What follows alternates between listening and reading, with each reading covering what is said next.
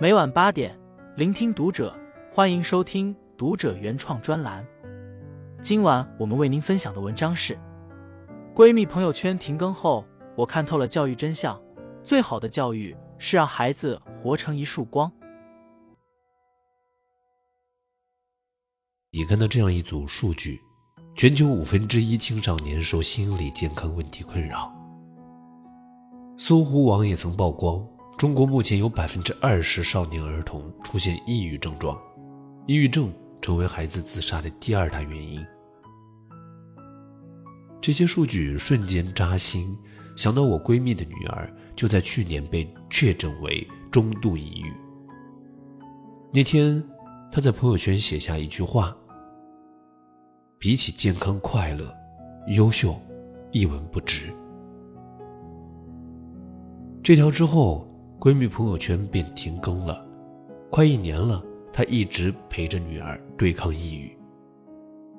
为帮助她，我也多次在网上搜索相关案例，才发现与抑郁相关的学生自杀和心理变态事件层出不穷，触目惊心。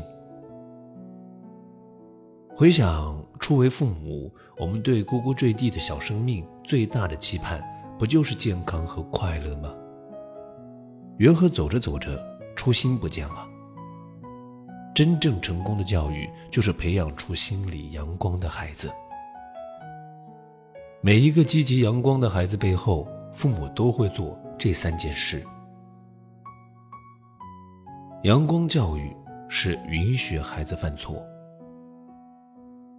陶虹在一次接受采访中分享过一个故事：有一天，女儿不小心打翻了牛奶。陶虹马上劈头盖脸的训斥，却发现孩子眼中充满了恐惧。在女儿充满恐惧的眼神中，陶虹看到了曾经的自己。小时候因为看错题少得五分，当众被妈妈打。这件事在他心里留下了深深的伤痕，多年难以治愈。直到现在，每当看到自己手上的旧痕，他就会想起当初的紧张、恐惧。那早已是心里的一道伤。其实，儿童心灵上的许多烙印，都是成人无意间烙下的。远方舅舅家的表哥从小受着苛责教育，每次犯错都被指责，导致了很长时间自信不足。舅妈曾跟我聊天，说起表哥的童年。上初中那会儿，表哥有一次洗碗，不小心打碎了一个碗。舅舅立刻咆哮道：“洗个碗都不行，你还能干点啥？”还在表哥背上捶了两下。表哥委屈的想哭，却换来更多的训斥，所以后来只要犯错，就会手心冒汗，不敢面对爸爸。舅妈说：“其实上学时候从不敢举手发言，自己跑步挺擅长，却从不主动参加运动会，甚至有一次在练习本上写下这样一句话。”活着有什么意思？奥地利心理学家阿尔弗雷德说：“幸运的人一生都被童年治愈，不幸的人一生都在治愈童年。童年只是人生的开始，漫漫一生没有事事称心，一帆风顺。面对失败，有的人一蹶不振，破罐子破摔。”有的人坦然面对，在一次次跌倒中越战越勇。为人父母，我们希望自己的孩子成为哪种人呢？父母之爱子女，则为之计深远。面对孩子成长中的不完美，父母应该学会接纳、宽容对待。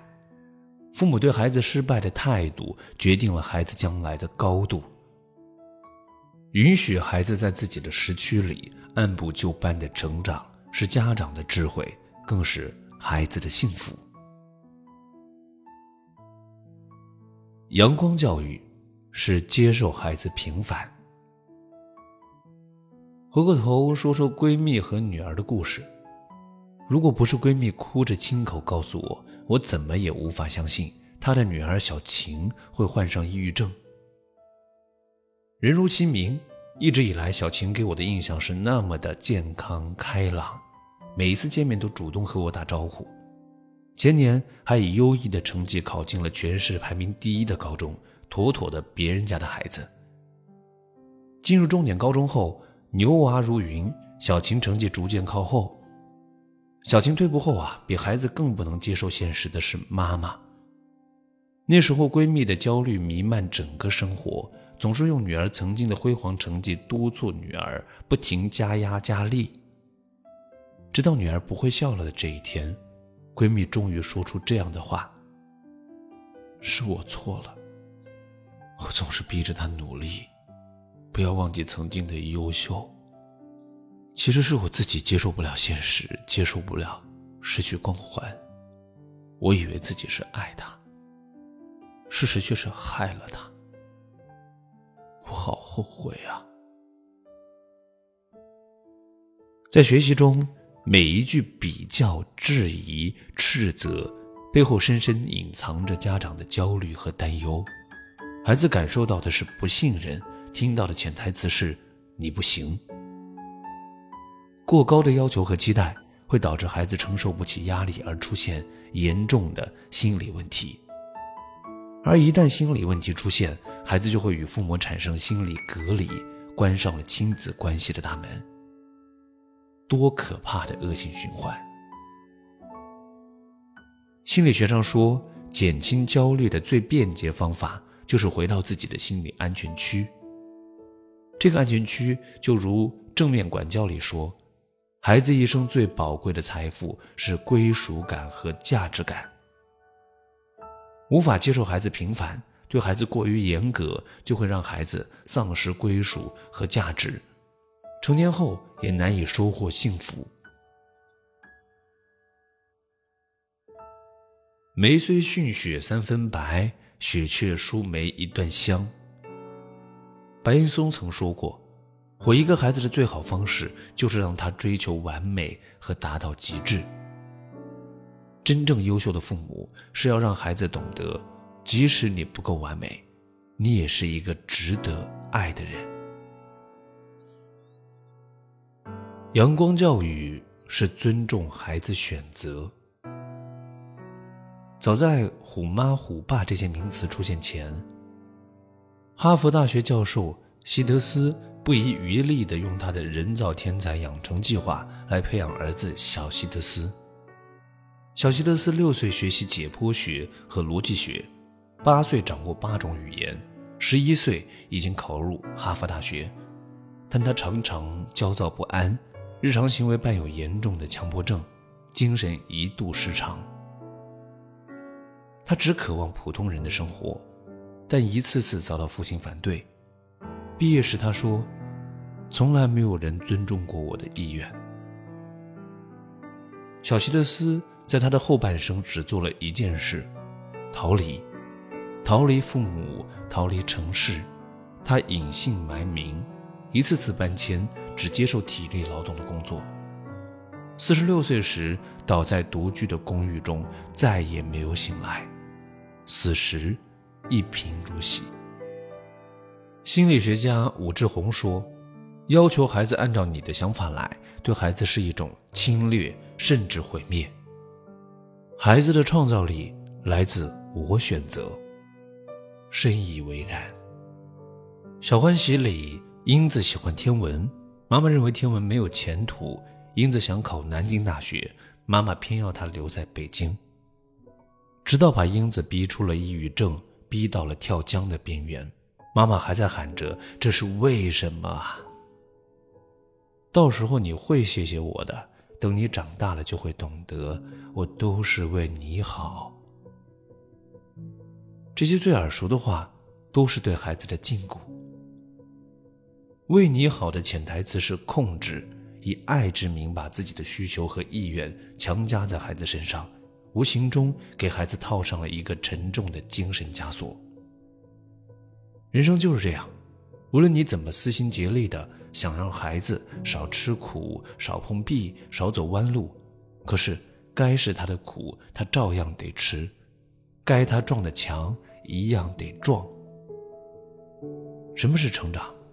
跌跌撞撞、有哭有笑才是成长。有些事只能一个人做，有些关只能一个人过，有些路只能一个人走。正如杜江在《爸爸去哪》里对儿子嗯哼说：“儿子，我希望你能明白，你不是我的希望，你是你自己的希望。”当代儿童教育翘楚蒙特利梭教育一直秉承的原则就是帮助孩子身心自然的发展。尊重孩子是父母最大的修养。好的教育一定是接受孩子的独立个体性，而不是以父母的权威绑架孩子。李玫瑾教授这样诠释教育：孩子的心理阳光成长比智力更重要。